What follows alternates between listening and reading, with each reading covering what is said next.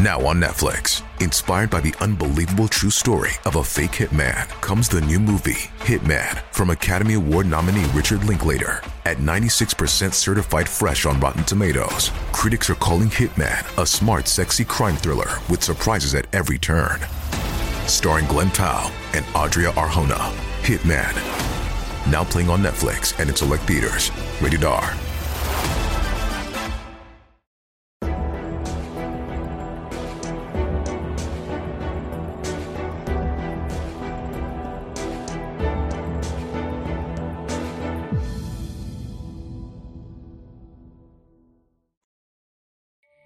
皆さんこんにちは。話題の事件へようこそ。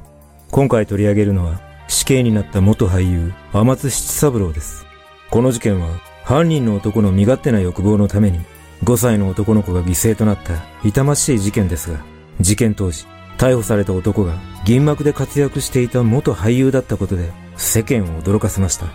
一体なぜこのような事件が起きてしまったのか。まずは事件概要からどうぞ。事件概要。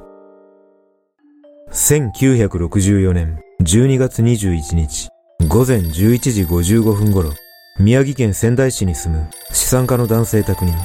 こちらは〇〇幼稚園ですが急に女性の神父さんが外国に行くことになったので休み中ですが一緒に記念写真を撮りたいので写真屋が来る午後0時頃までに校庭に子供をよこしてください。来るのは子供さんだけで結構です。という内容の電話があった。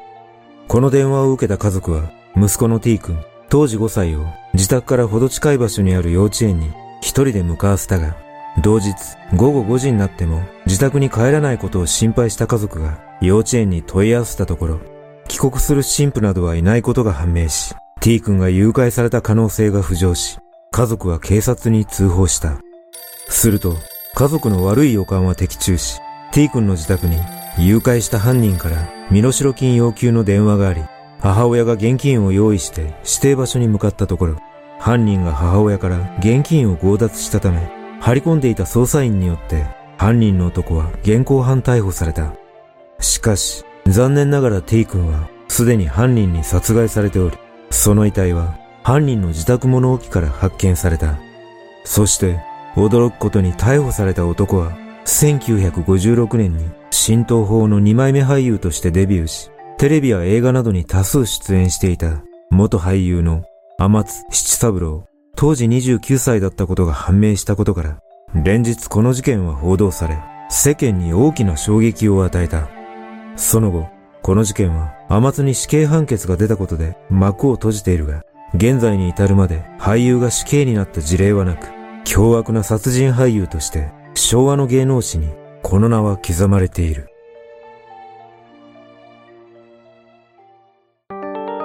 天津の生い立ち。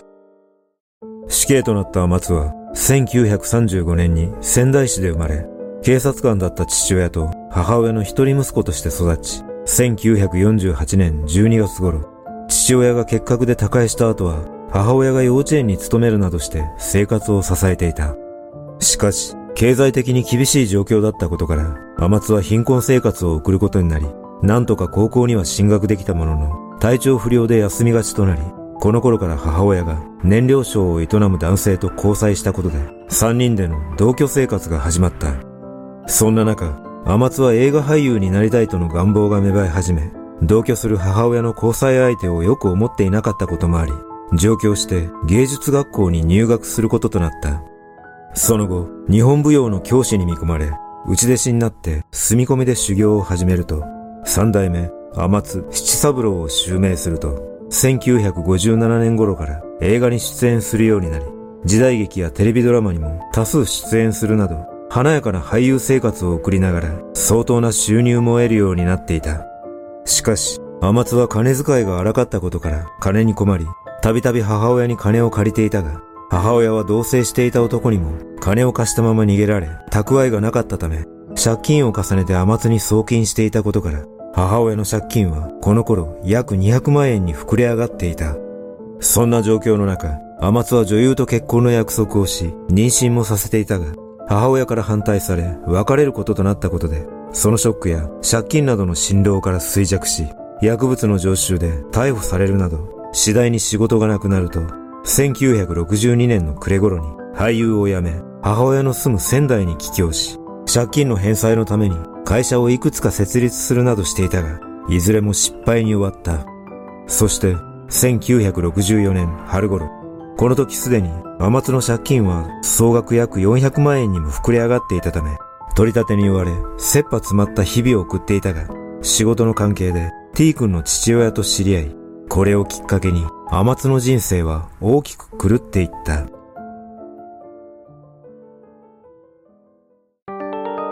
犯行計画。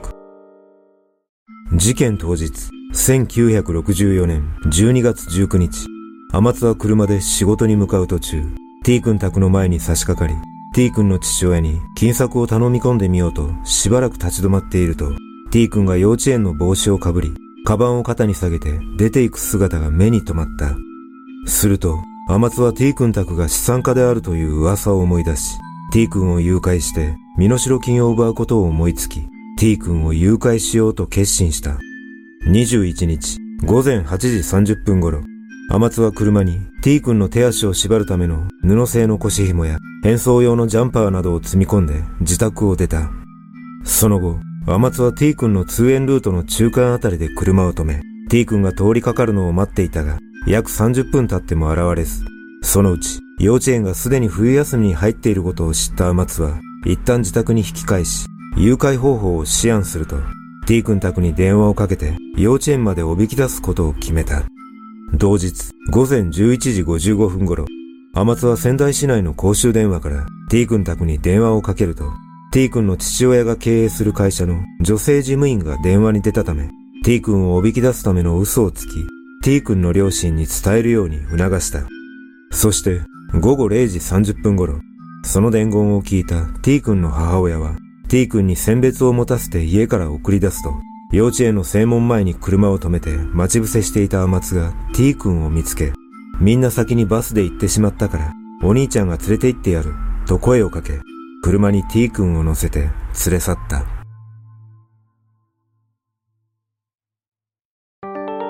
無残な結末。T 君を連れ去った天津は、仙台駅前のあたりを走行しながら T 君に、みんなお山に行ったのかもしれないね。などと言って、さらに車を走らせ、その途中で T 君宅に、身代金要求の電話を公衆電話から2、3回かけたものの通じなかったため、T 君がぐずらないように眠らせようと、薬局で睡眠薬を購入した。そして、天津は睡眠薬を服用させ、再び車を走らせていたが、午後3時40分頃、助手席にいた T 君が家に帰ると言って急に暴れ出し、なだめても聞き入れてくれないため、天津は布製の腰紐で T 君の両手を縛り落ち着かせようとした。しかし、今度は助手席に立ち上がって泣き叫び出したため、天津は騒ぐなと言って T 君の首を両手で掴んで強く左右に振り回したところ T 君が失神したことから車のトランクに押し込んだ。天津は運転中に T 君が目を覚まして騒ぐかもしれないとの不安を抱くとともにこれまでの惨めな境遇などが頭に浮かぶと T 君に対する殺意が芽生え始め、ついに布製の腰紐で T 君の首を絞めて窒息死させてしまった。その後、天津は T 君の遺体を隠蔽しようと考え、同日午後4時30分頃に車で自宅に戻ると、自宅の物置に T 君の遺体を遺棄し、午後5時40分頃、仙台市内の公衆電話から T 君宅に身代金要求の電話をかけ、T 君の母親が電話に出たため、子供を預かっている。お金と引き換えに返す。仲間が5人いるので500万円欲しい。札は古い方がいい。警察には絶対届けるな。今夜500万円できなければ、あるだけ新聞紙に包んで、午後8時頃指定の場所まで持ってこい。と伝えて電話を切った。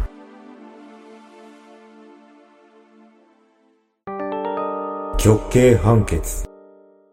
誘拐事件として T 君宅に待機していた警察は天津の居場所を逆探知で突き止めるため、あえて母親に指定された時刻には行かせず、天津からの電話を待っていると、警察の読み通り、天津から再び電話があり、逆探知に成功した。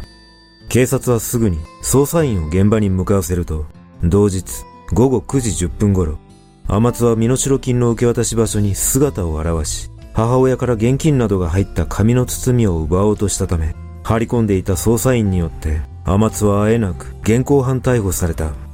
その後、1965年4月5日、仙台地裁で一審の判決公判が開かれ、裁判所は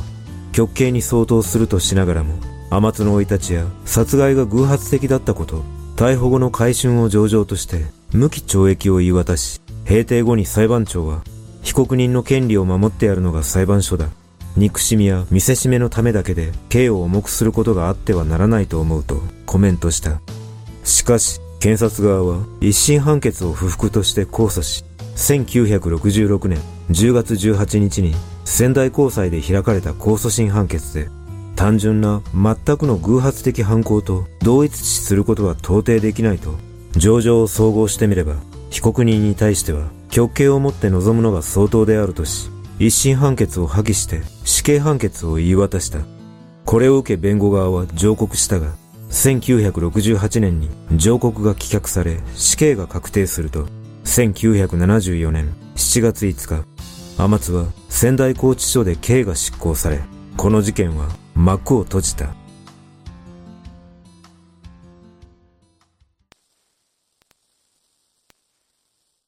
実は、この事件を起こした天津が誘拐という手口を思いついたきっかけは、この事件の前年に発生した未解決の吉信ちゃん誘拐殺人事件のことが頭をよぎり、模倣したと言います。